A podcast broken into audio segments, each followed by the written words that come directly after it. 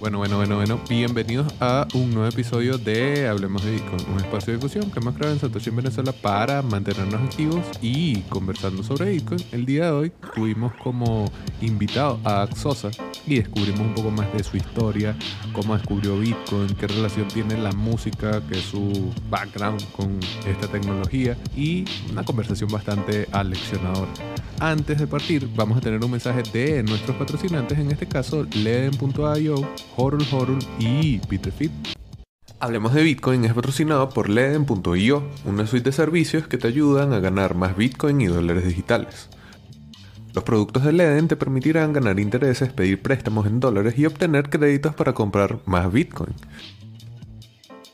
Sus cuentas de ahorro en USDC y Bitcoin, en colaboración con Genesis, te brindan las mejores tarifas del mercado, trabajando junto a una de las instituciones más destacadas y reconocidas en la industria. Leden cuenta con un servicio exclusivo llamado B2X que utiliza tu Bitcoin para pedir un crédito y comprar la misma cantidad de Bitcoin.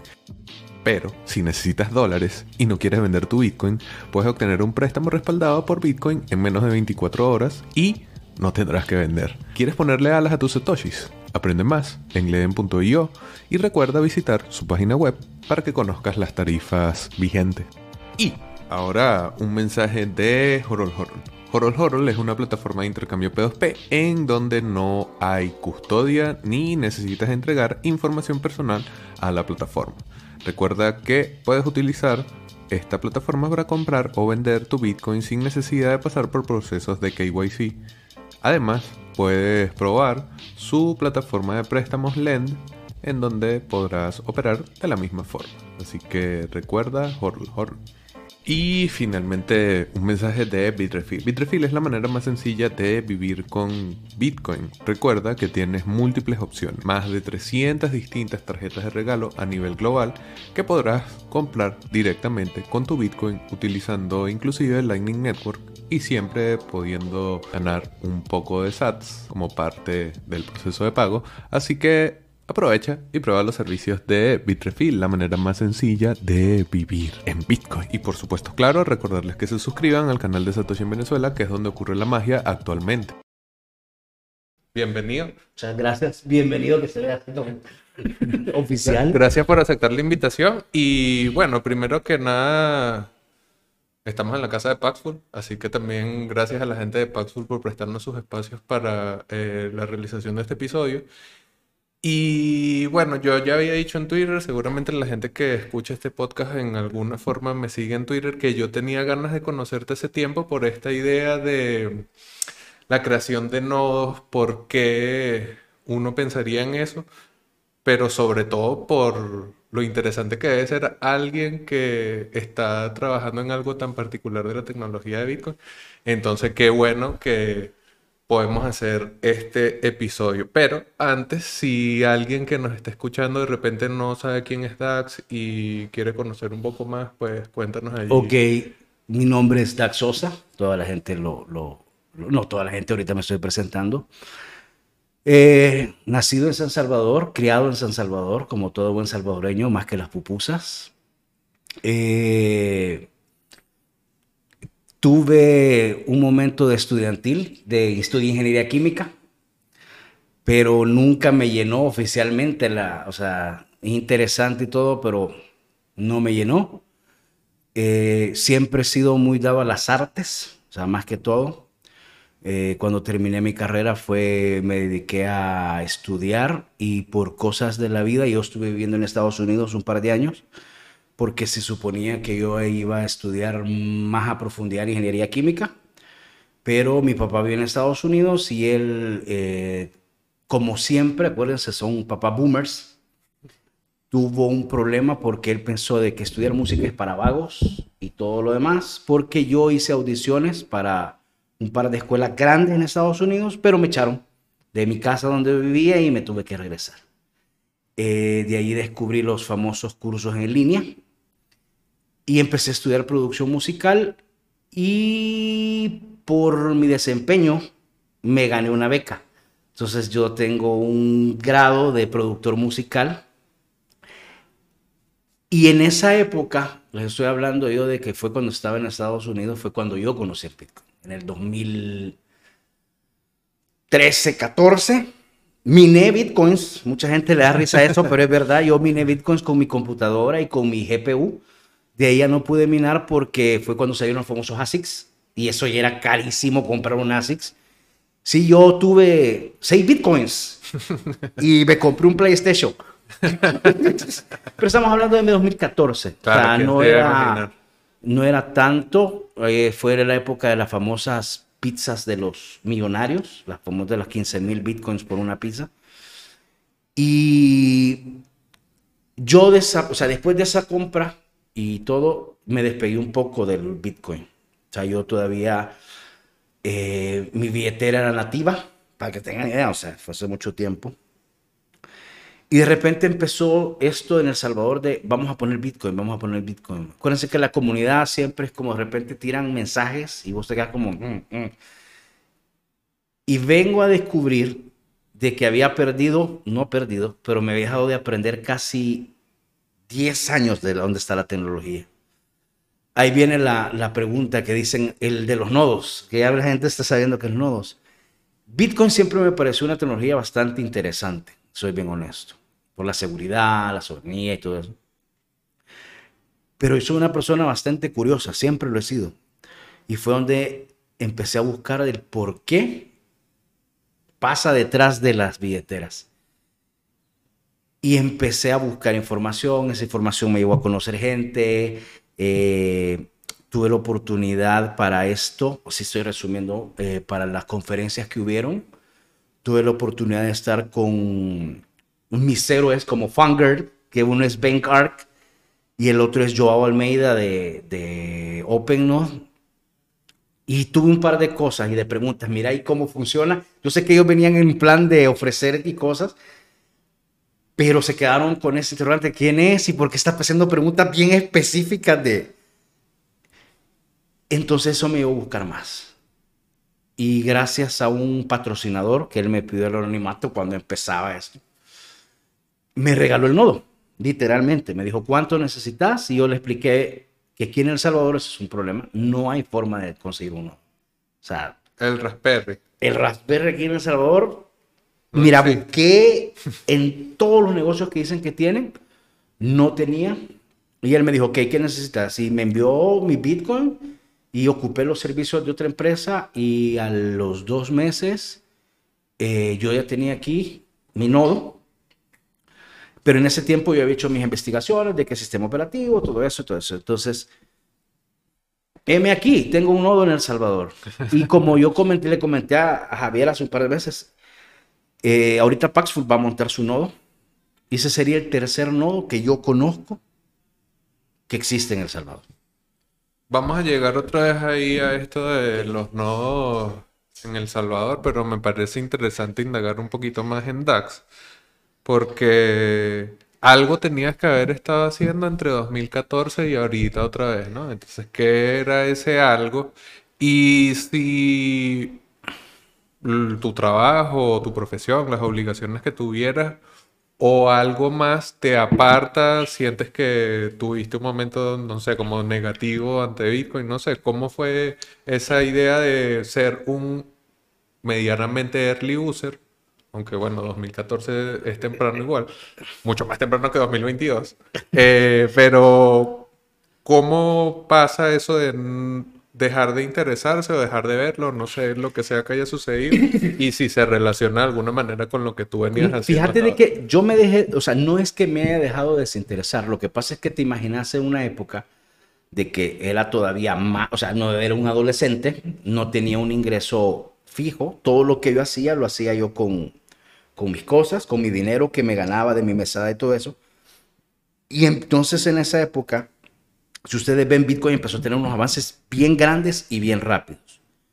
Entonces te imaginas tú después de tener tus tarjetas de video que no eran baratas, pero que si ahorrabas un par de meses las comprabas y que podías gastar en una tarjeta de video la Raedon era de las más fuertes que había en esa época, que costaba estoy hablando de 2013, 2014, 300 dólares por una tarjeta de video. Y de repente decir, eh, ¿cómo se llama esta? Unminer, creo que esa empresa todavía no existe, todavía existe. Sí. Y dice aquí está la ASIC, ese no sé qué puerca, cuesta 12 mil dólares y deshágase de todas sus tarjetas de video. Yo no tenía acceso a 12 mil dólares. Si hubiera tenido, hubiera seguido. O sea.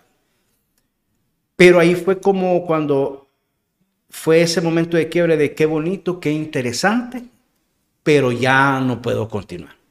Entonces ya mi computadora eh, ya empezó a minar mucho menos, o sea, ya no salía como para el gasto de la luz, aunque una computadora no era tanto gasto, pero yo me acuerdo, yo ocupaba un programa que se llamaba CG Miner, que no sé si todavía existe.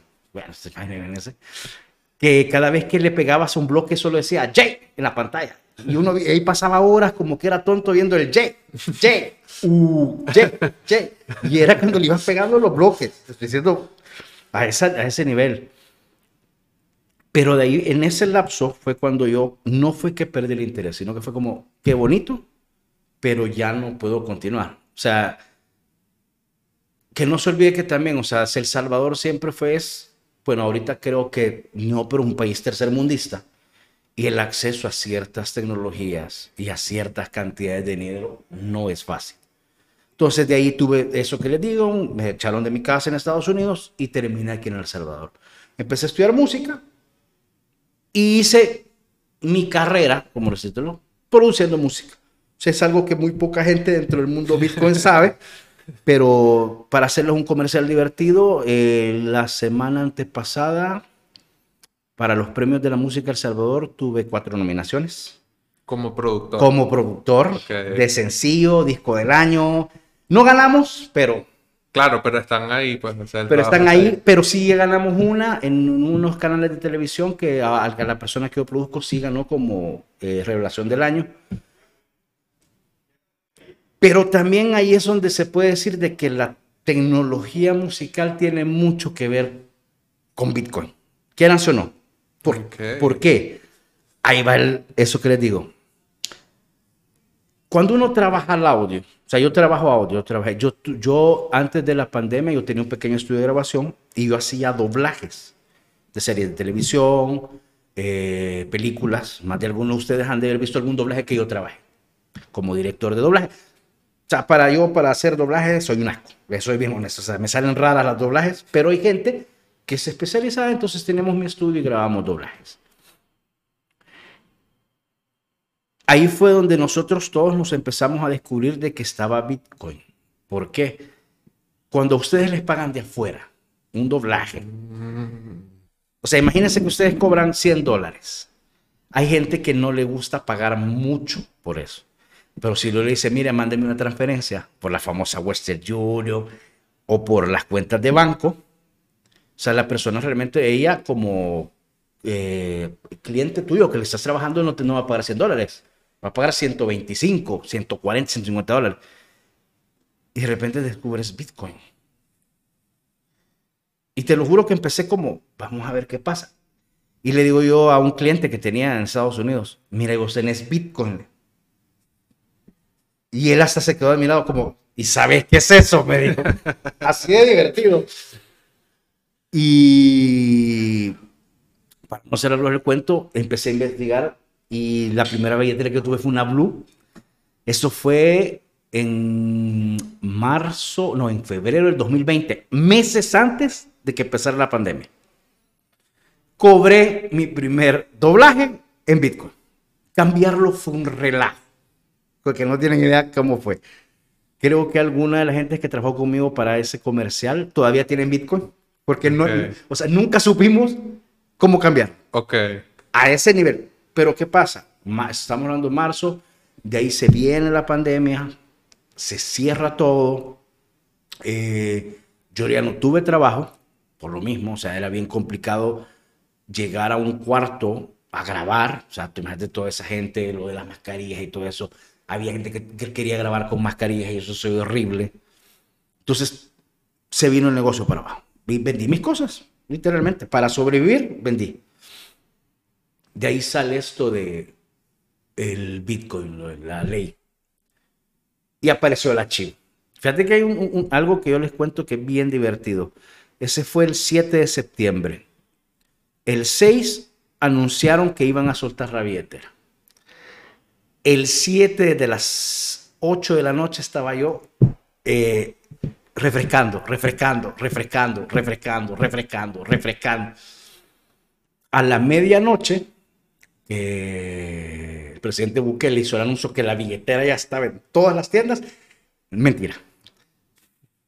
Porque creo que ellos no habían calculado el tiempo de que se tardan las aplicaciones en soltarse, liberarte, lo que y todo eso. A las 2.15 de la mañana ya tenía yo la billetera chivo. Ok, de los primeritos. Mira, eso fue divertido y le agradezco, tal vez si él lo oye, yo nunca pude saber su nombre, pero cuando toda la gente empezó a publicar, ya tengo el archivo, un Bitcoin argentino me dijo, mándame tu dirección, te voy a doblar el bono. Y fue como, ¿qué pasa? Dije. Y de repente esos 30 dólares ya eran 60 dólares. Y mucha gente empezó a apoyarme, o sea, diciéndome, dale, dale, dale. No tienen idea cómo esa semana del 7 al 10 de septiembre ya pude tener como un poco más de ingreso.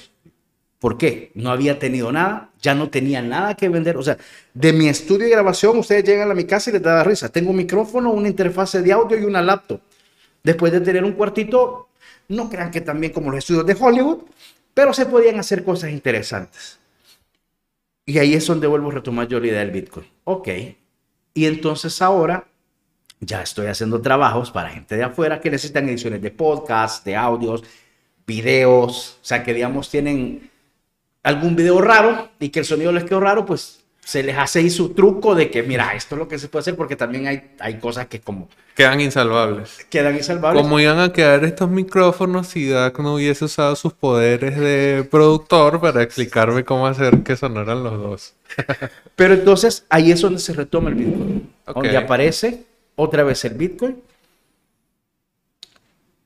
Y ahora M aquí.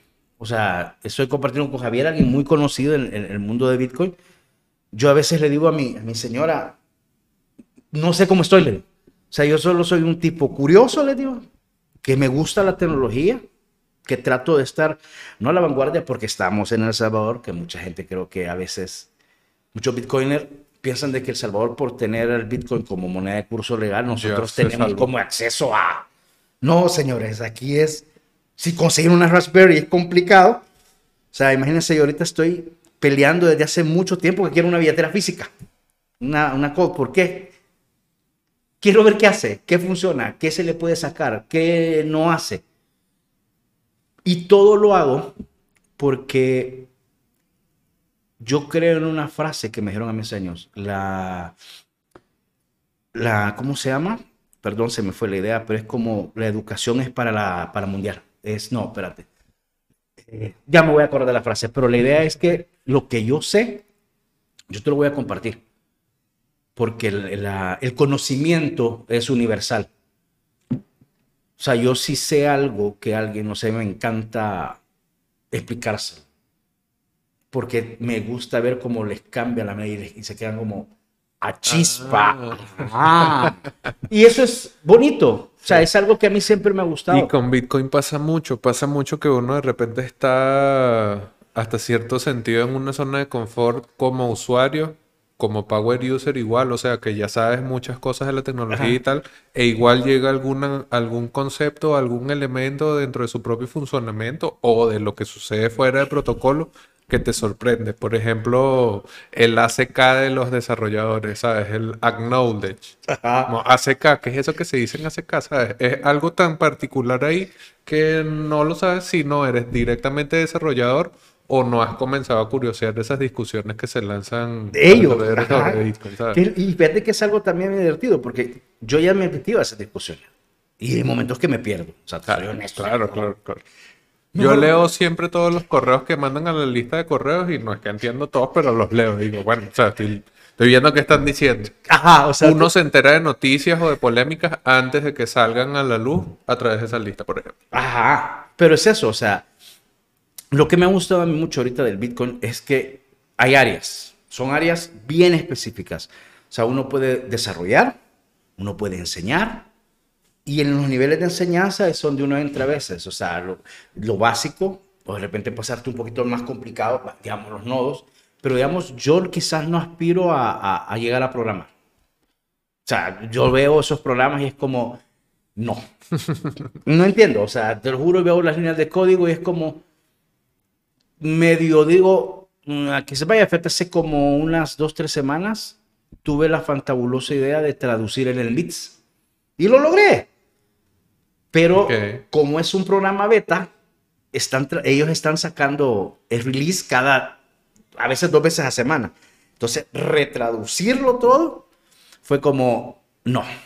O sea, no hay como una... Y Ben me dijo, ah, pero entonces tú trabajas con un framework. Y yo me quedé como, ¿Qué? ¿qué es eso? Ah, imagínense. Y después buscar, o sea, si yo pudiera programar en Python y todo eso, o sea, yo puedo crear un, un framework y que él automáticamente me esté traduciendo eso. Pero como no puedo, yo lo hacía a pie, porque me pregunté, lo hacía, voy línea por línea. O sea, bajaba el proyecto y iba buscando línea por línea qué se traducía y qué no. Fue un ejercicio interesante para mí porque descubrí las entrañas de ese programa. Saber, ah, o sea, quiere decir de que esta línea hace esto para que esto. Ah, ok. Por eso me animé a montarlo. Pero ¿qué es lo que pasa? Ahora ya descubrí y yo les puedo explicar a alguien que quiere montar un nodo en un pequeño negocio. Mire, usted puede ocupar esta cartera en Bits porque entonces usted puede crear carteras y de ahí fondearlas de una sola y usted tiene un registro aquí.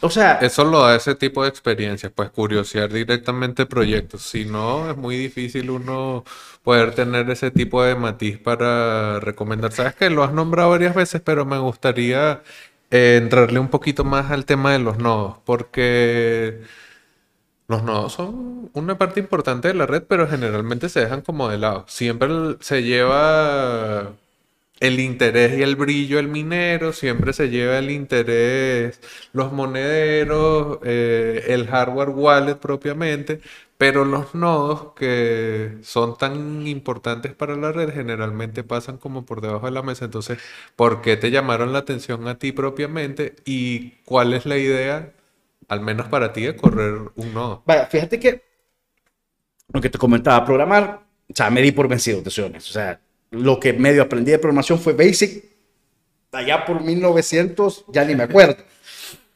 Eh, las billeteras me gustan y veo que están sacando, casi siempre van sacando, pero siempre leo algún comentario que falló tal cosa es como, eh, ¿qué pasa? Y de repente empiezo a leer, sé el dueño, sé tu propio banco, controla, si no son tus llaves, no es tu Bitcoin. Y fue como, ¿pero a qué se refieren? Se hablan de las billeteras no custodiadas. Pero ¿y por qué dicen si no te... Y descubro los nodos. Que antes en mi época, cuando yo era mi lava y todo eso, o sea, mi, mi nodo era mi computadora. Exacto. Pero él- hoy ya no se puede. O sea, lo que te decía, o sea, ya comprar un minero es carísimo. Y descubro esta tecnología nueva de decir, ah, ok, puedes montar todo eso que antes tenía yo en, en mi. Era una gateway. Para que te- sí, para que la pequeña que era. Eh, todo lo que yo podía hacer en esa computadora, hoy lo puedo hacer en, en una Raspberry, en una cajita de metal y empiezo a buscar información, o sea, a buscar, descubrir el, el white paper de, de Lighting y lo leí, o sea, lo leí, ah, o sea, y es- entendí de que ellos habían creado algo para solventar algo, o sea, no fue como, mm, ay, qué bonito esto y me lo voy a inventar. Y era por todo por los fees, Claro. bajar los fees y las transacciones más rápidas. Y empiezo a eso, y empiezo a eso, empiezo a eso. Antes de tener mi nodo propio en Raspberry, hice ocho intentos en una laptop. Le soy honesto. No funcionó. Busqué ¿Qué- qué tutoriales estaba- qué- estabas corriendo? ¿Qué estabas tratando en? Linux. Es que Linux, a mí siempre me ha gustado software libre, todas esas cosas. Y Linux tengo mis, ya medio me pongo un par de trucos. Y descubrí, va, porque, como les comento, Salvador, un país tercermundista, fue como, jamás voy a poder comprar una Raspberry. Y yo le dije a mi esposa, mira, quiero comprar una Raspberry. Buscarla, me dijo, ya borremos y compremos. Y se lo juro, señores, pasé dos meses buscando una Raspberry en El Salvador. No hay. No hay, no existen. Aquí es, te dicen una Raspberry y, lo más que encontré fue una Raspberry Pi 3 de un giga y yo leyendo los documentos es, No sirve para nada. para no los sirve, o sea, para hacer jueguitos, Exacto, interesante, exacto. Pero, para el nodo no. no, entonces me di por vencido. eh, yo siempre he sido bien honesto con la comunidad, o sea, a mí me gusta enseñar.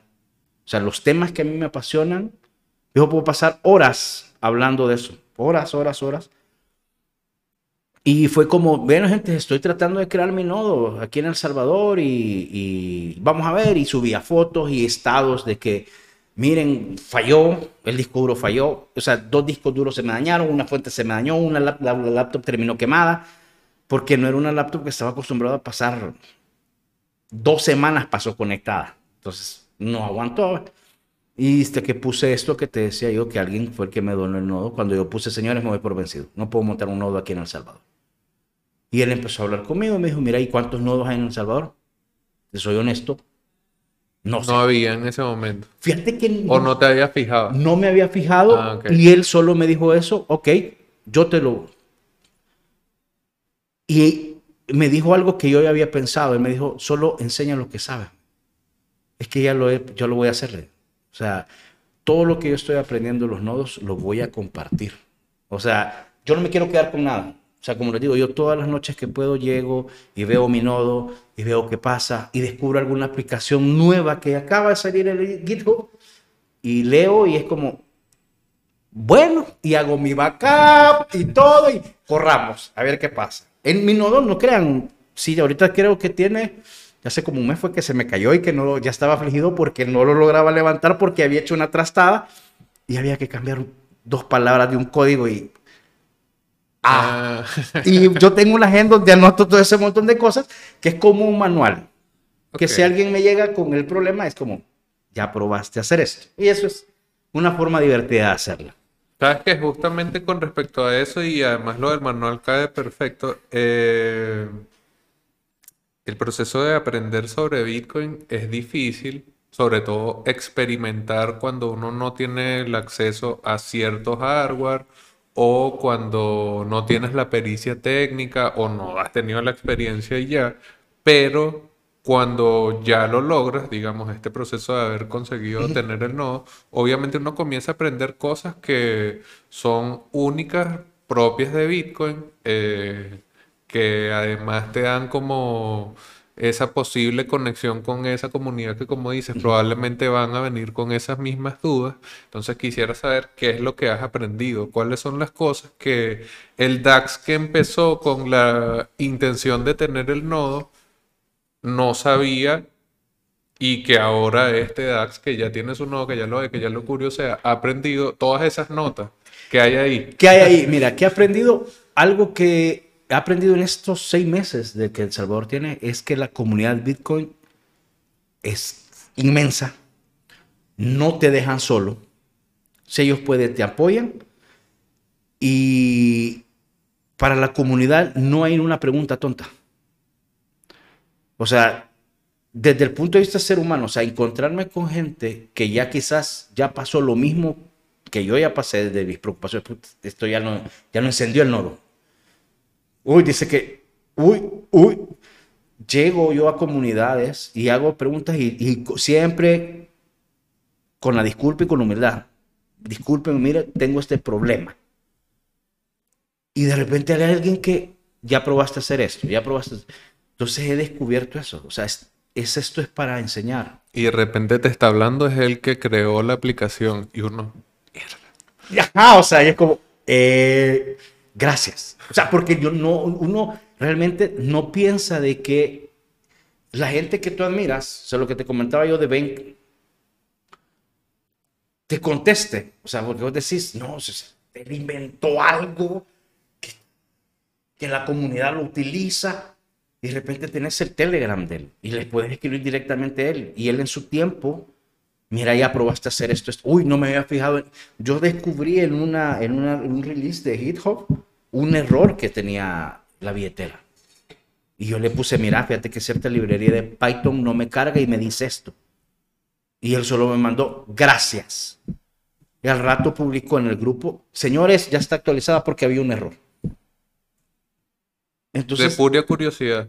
Ajá. Y entonces, eso es lo que he descubierto. O sea, nos ayudamos, eh, crecemos todos. Lo que yo quiero hacer, perdón, con mi nodo es algo que yo sí me he estado fijando que puede sonar raro, pero es mucha de la información que hay para los nodos está en inglés. Y, acorda y mucha gente no conoce el inglés, o sea, No habla pues, inglés. No hablo inglés. Fíjate que yo tengo un problema bien divertido. Por mis clases de música y de producción musical, yo te escribo perfectamente inglés, Ok. pero te hablo como que soy Tarzán. Yo también. O sea, Ya entrevistan a la gente así todo. no, a mí me risa porque yo, yo, uh, alguien que trabajo, yo le mando mensajes de voz en inglés y solo me pone, no te entiendo. Mejor él habla español, no te entiendo, me pone. Y- pero le agradezco porque él me corrige. O sea, mira, en vez de decir eso que me acabas de decir, decirlo así. Y ya le digo yo gracias. Entonces, eso es divertido porque a veces dicen, y que ven que mis tweets en inglés y todo. Sí, o sea, yo me siento y, ah, ok, ok, sí. Pero me pones a alguien ahí, hello, how are you? I am sorry, I am pollito. Porque hablo como tal, pero igual me disculpo. Porque les digo, o sea, no es mi primera lengua. Pero descubrir todo eso y quiero yo hacer como ese punto. O sea, todo lo que yo he estado descubriendo con la comunidad, que más que todo la comunidad de Bitcoin habla inglés, es pasarlo al español y hacerlo bien, ¿cómo se podría hacer la palabra? Como una arepita recién hecha. Uf. La ves, esto va para adentro. Oh, claro. O sea, no te van a explicar. Mire, es que ahorita usted va a agarrar la masa y le va a echar dos gramos de asa. No, la gente no lo va a entender. Y la gente lo que va a decir es, no me interesa. Es muy complicado. Entonces, yo también es eso, o sea, quiero aportar eso, o sea, explicarle a la gente, sí que ya uno se puede poner más técnico, más técnico, pero a medida la gente va aprendiendo más. Exacto, exacto, exacto. Pero de entrada, o sea, vaya, ahorita le voy a poner un ejemplo, está- estoy montando un nodo aquí en Paxful y ahorita está como, pero yo no me puedo poner pelate, que tenés que esperar que los HTCL, los 40, ¿verdad? entonces cuando haga el lock aquí de la transacción vas a esperar. No me van a entender. Se acercan. Ay, no, ay, deje eso. Entonces tenés que esperar poco a poco. Y eso es lo que ha cambiado del DAX. Que, que quieras o no, ahorita yo me siento como el respaldo que tengo atrás de un montón de gente que así cuando yo empecé me empezó a apoyar. Y ya, hagamos esto, hagamos lo otro, probá esto, probá lo otro. Esta persona que a mí me hizo la donación de, de- del nodo, que se lo- Gracias, donante anónimo. Ajá, Excelente. do- ajá, donante anónimo. No, ya él- él- él- él- siempre le digo yo gracias y La todo. cámara está allá. Aquí está. Gracias, donante anónimo. Me di cuenta que él es minero. Ok. Viendo de dónde vino la Ajá, entonces me quedé. Él fue, o sea, yo después de mi pensamiento fue, ok, entonces él pasó por lo mismo. Solo que él ya subió al siguiente nivel. Claro, si estuvieses minando desde 2014, tú estuvieses haciendo cualquier otra locura. Eh, no, ahorita si estuviera mirando el 2014, creo que estaría quizás en Puerto Rico con una corona en la mano y con una maca. Y solo diciendo, qué calor. Pero no, pero no sé, o sea, entonces, y esta persona técnicamente sabe un montón. Y al principio, cuando él dice, mira, ¿y ahora qué hago? Y él, pero puedes esto. O sea, es una persona bien temperamental, pero el amor, ¿me? Y era como, va, va, sí, ¿te funcionó? Sí, va, listo. Entonces, ahí descubrí que el conocimiento es de la humanidad, lo que te venía mencionando. Entonces, él me enseñó a mí trucos que yo ya sé, que espero yo compartirlos. Pero como a veces le digo a mi esposa, les digo, el problema es, le digo, y tú también lo sabes, no mucha gente le entra a los nodos. Porque ellos se imaginan que es algo súper técnico, sí lo tiene, o sea, no lo voy a negar. o sea, No, claro. pero no voy a empezar yo, ok, ahorita vamos a darle la famosa línea de comandos que todo el mundo le tiene pánico y vamos a desbloquear la billetera. Entonces ahorita vamos a meter ese comando con el Seed Touch Echo para que no me van a entender y la gente se va a asustar. Pero eso ya me lo enseñaron a mí. Entonces mi idea es compartir eso con la nueva generación o quien quiera hacer un nodo. O sea, el comentario que vos me encanta. O sea, me encanta que alguien diga, mira, ¿y aquí qué hago? Hagamos esto, proba esto, hace lo otro, aquí y allá. Compartamos lo que sabemos. O sea, todo eso me ha hecho a mí como entender la filosofía. Bitcoin, ¿cómo decís cómo cambié?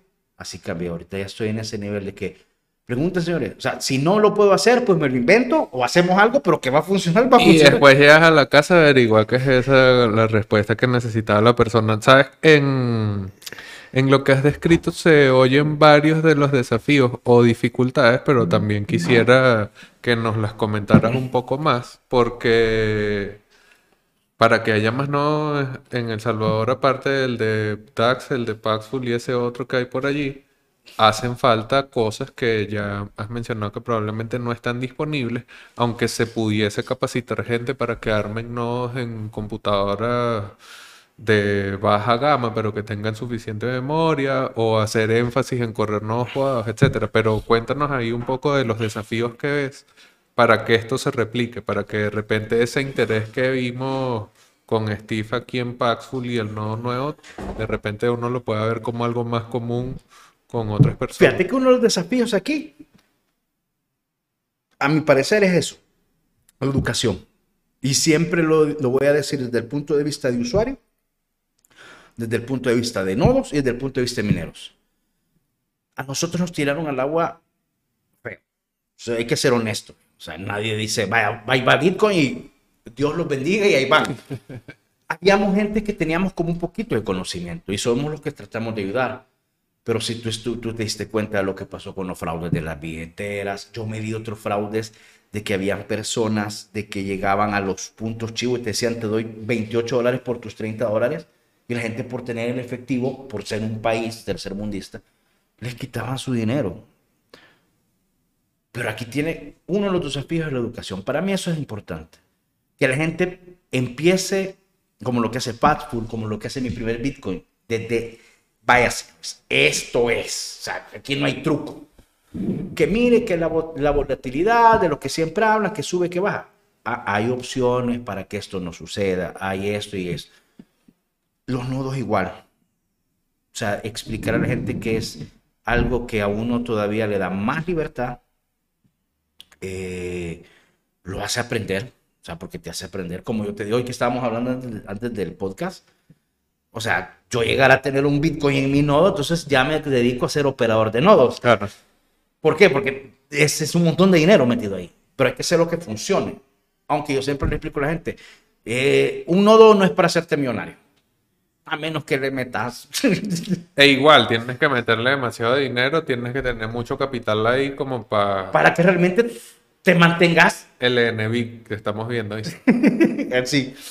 Entonces, pero cuando entiendes de que esa, ese tiempo que vos le dedicas en la noche a una cajita y a un programita que te aparece y que dice blog sincronizado, uno entiende que uno está siendo parte de algo mucho más grande y que no te van a decir gracias por tener tu nodo. El agradecimiento es a ti mismo, que puedes tú mismo transmitir tus transacciones ahí. Ah, entonces ahí es parte de eso. O sea, cuando me decís desafíos, eso, hacerle entender a la gente, ok, usted va a tener su nodo por aprender más, por tener el control, por, yo así le digo, por facilitar las transacciones. Porque yo sé que la gente ahorita aquí en El Salvador del archivo viejo no está bien parada, seamos honestos. Pero cuando yo les explico, no, mire, que con un nodo usted puede crear su propio banco, su post, y ahí recibir las transacciones de Bitcoin. Y después, viernes en la noche, sábado en la noche, usted las manda para el archivo wallet y del archivo wallet las convierte en efectivo. Y, y que te vean con la cara. Y se puede hacer. Les digas, permítame, le muestro. Y de repente sacas tu laptop y medio le explicas cómo el volado. Ya me Dos experiencias tengo así, con uno, son, uno era un pequeño, pero lo cerraron el cafecito por, porque no lograron la cuota, lástima, y otra una venta de sushi que queda ahí en Santa Tecla. Eh, le expliqué. Y él me dijo, mira, ¿y se puede una laptop vieja? Sí, le digo Y él ya tenía conocimientos de Linux. ¿Y qué programa bajo? Ya le dije, papá, papá. Para no hacerte lo cuento, como a los 15 días aparece, le digo, mira, te voy a comprar sushi, te voy a pagar en Bitcoin. ¿Cómo no? Y me saca del teléfono una billetera del Enbits. Ok. Ya había entendido. Y me dice, no, aquí. Y todo lo hago aquí. Me dice, como vos me dijiste, me dice, lo agarro, viernes, sábado en la noche, le pongo un SAT de fee y lo mando en chain para el archivo. Y en el archivo lo paso a dólares y eso lo va para mi banco. Y solo me dijo gracias. Y yo ando unas calcomanías de la volada que cada vez que hay un negocio las pego en la pared. Ok. Como no se te olvide. Y yo, sí, sí, no, no se me olvida, no se me olvida. Y eso, ver cómo la educación en algo tan simple, explicarle a alguien algo de una manera, como yo les digo, bien tropicalizada. Porque eso es lo que he visto, que mucha información de los nodos está bien técnica. O te metes a un foro de nodo, alguien que no sabe, lo dejan peor de confundido. Claro. O sea, como, no entiendo. Pero si vos logras traducir toda esa información a naranjas, a tomates con cebollas y ensaladas, tuvimos la experiencia con nosotros con el workshop, ¿viste? Un montón de gente como, lo voy a hacer. Me interesó, me pareció bueno. Ajá.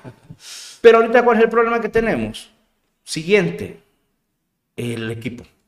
Como te comentaba en El Salvador, no encuentras. No encuentras. O sea, podría ser un negocio para alguien vender nodos aquí. Pero no ponerse loco, ¿me entiendes? Sino que vender un nodito sencillo, bonito con todo, tanto. Si alguien lo quiere. O sea, si alguien lo quiere, lo invertirlo.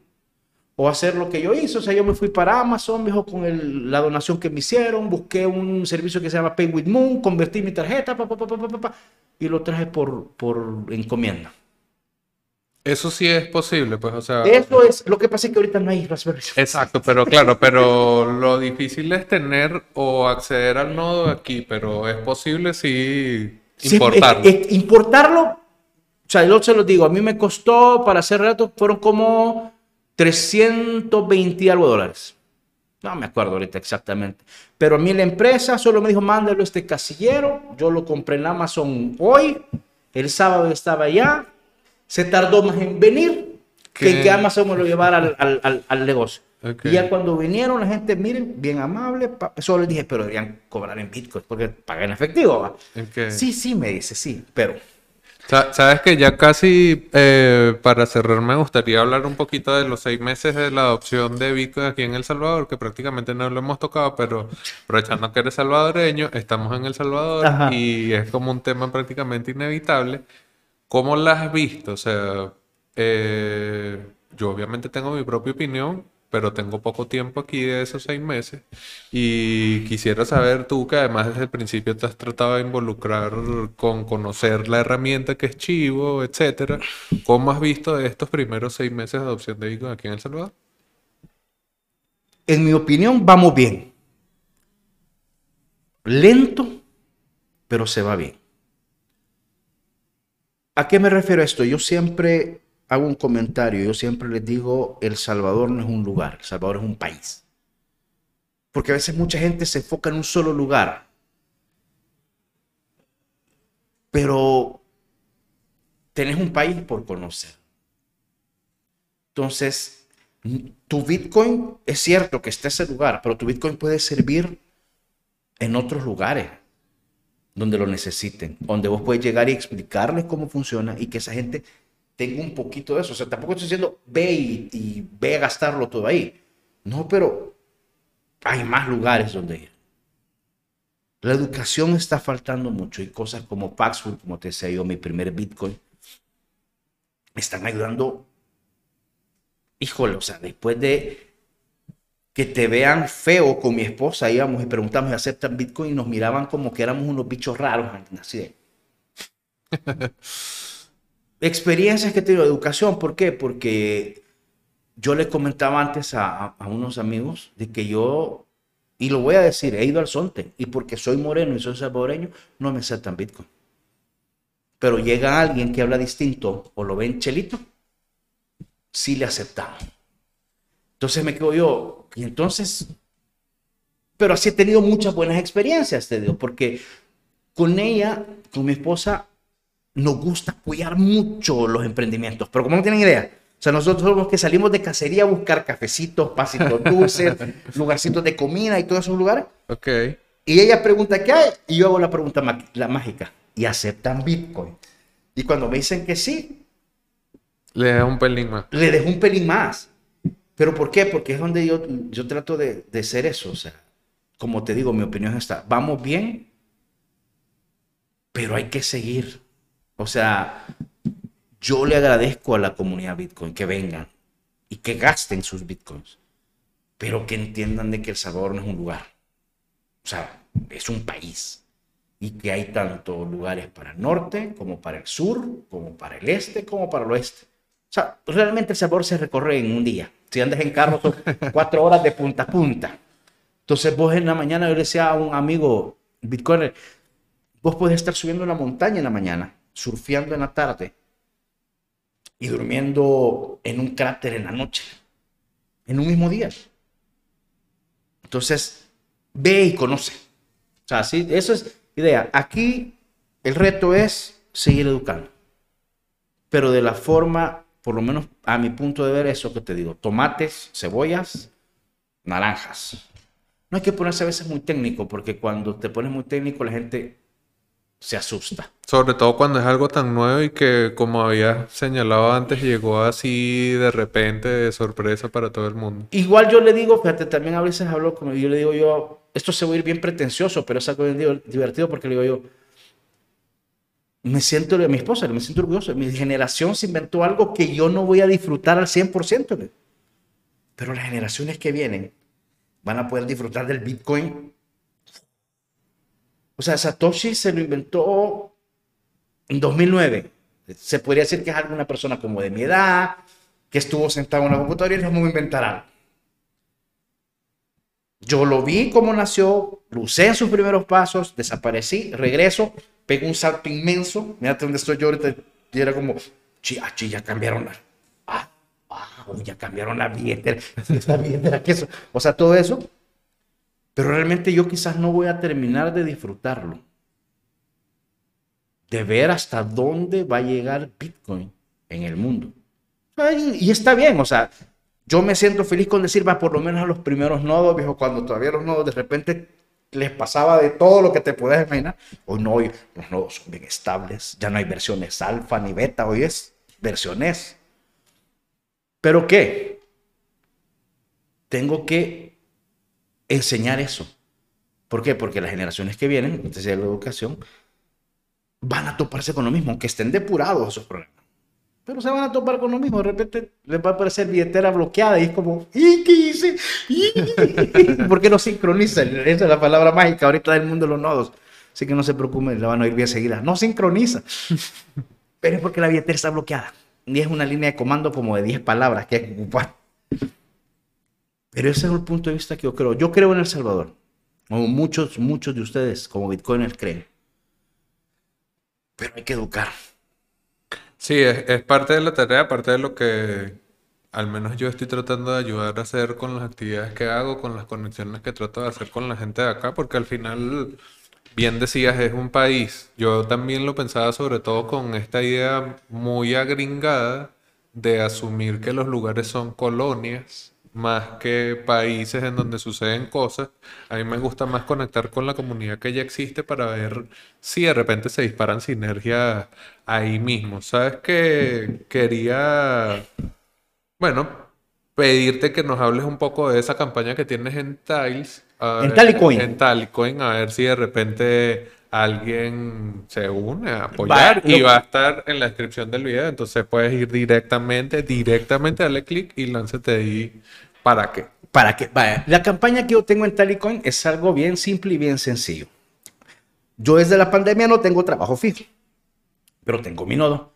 Y lo poco que gano, se lo meto a mi nodo.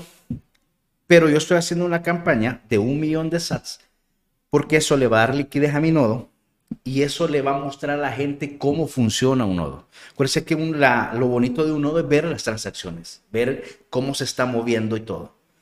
Si yo logro mi campaña de un millón de sats, es simple y sencillamente tener esa liquidez para cuando yo esté mostrando cómo funciona un nodo, la gente vea, ah, y, y enseñarle las famosas gráficas que a veces la gente no ve, donde te dice cuánto has ganado.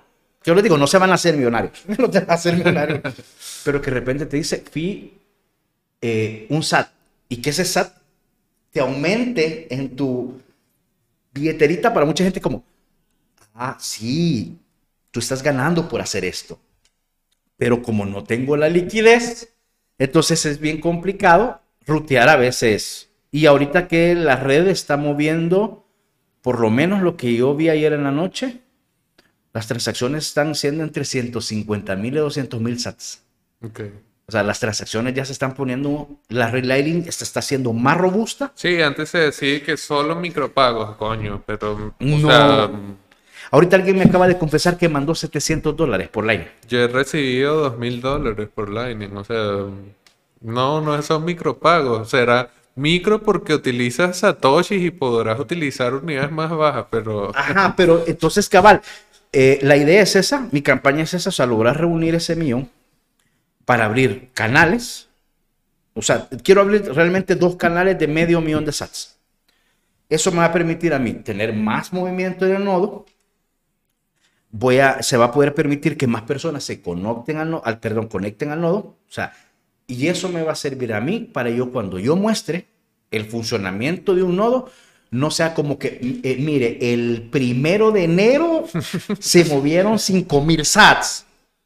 No, Porque- sino poder mover, mostrar mostrar movimiento. y lo bonito es que como es en tiempo real, o sea, la gente va a poder ver, mire, aquí se acaba de mover esto, aquí se acaba de mover esto, y entonces usted hizo esto para esto y explicarlo de los fees, que también yo sé que mucha gente todavía no entiende de los fees dinámicos, que no hay que bajarle aquí, que eso, pero para eso se necesita liquidez. Entonces mi campaña es eso, o sea, necesito un millón de sats, me- eh, todas las donaciones van al nodo. O sea, no hay intermediario. O sea, la dirección del Lightning es del nodo, la dirección de Bitcoin es del nodo. Entonces, eh, en, el, en la Talicoin está la dirección pública del nodo, ahí pueden ver. O sea, si quieren ver el nodo, ahí está. Ahí lo pueden ver, ver qué hace, qué pasa. Y si es un nodo que está físicamente en El Salvador, señores. Bueno, vas a poder apoyar directamente un nodo que está aquí en El Salvador. De todas maneras, recuerda que está el link en la descripción en YouTube. Y de todas maneras, si estás escuchando solo en el agregador de podcast, va a estar también disponible en las notas del episodio. Eh, Dax, consiguen a Dax como arroba Dax Sosa en Twitter. En Twitter, Si tienes alguna reflexión o algún comentario que quieras hacer, yo ya quiero publicar este podcast porque me parece que está demasiado brutal. No, de pana, porque yo lo que decía hace rato y que eh, quería conocer a Dax por saber eso de operador de no y no sé qué, pero esta historia de un productor de música que adviene a operador de nodos está demasiado mucho más brutal de lo que yo me había imaginado, pero bueno, quiero publicarlo ya. Si tienes algún comentario o reflexión. Para cerrar diría esto, lo que te repetí, El Salvador no es un país, perdón, El Salvador no es un lugar, es un país. Vengan, si no conocen a, alguien más, o sea, yo estoy abierto a decirles, miren, pueden ir aquí, pueden ir allá. Eh, no se dejen engañar por las noticias, que también ahorita estoy viendo, las, estos días han estado unas noticias un poco ridículas.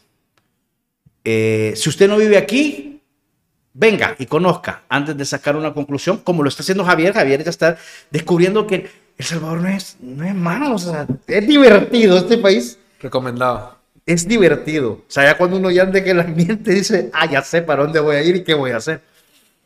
Y ayúdenos.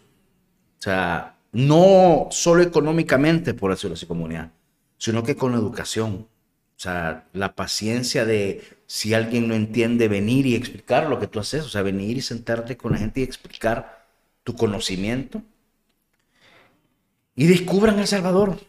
Descúbranlo. No solo es un lugar, es un país y, y espero yo al final de este año por lo menos que hayan unos tres o cuatro nodos más en El Salvador. Igual los voy a compartir porque las transacciones los fui van a ser más baratos en nodos aquí en El Salvador. Porque van a salir por aquí y van a apoyar a eh, que alguien aprenda. Que alguien aprenda un país que tiene el Bitcoin como moneda legal. No es posible que no tenga nodos. Sí. Entonces, lo que decía Javier, sí, yo con el mío es uno, el de Paxful va a ser otro y yo conozco un tercero. Pero no sé si hay más. Tal vez alguien se anote y me dice, yo aquí lo tengo, pero no te quiero O decir. tal vez ven el episodio y dicen, mira, yo también tengo mi nodo aquí y tal, conéctame con ese Dax. Dax. También puede ser, ¿quién quita? Igual. Excelente, Un gusto. Y bueno, ya saben, sigan a Dax, arroba Dax Sosa en Twitter.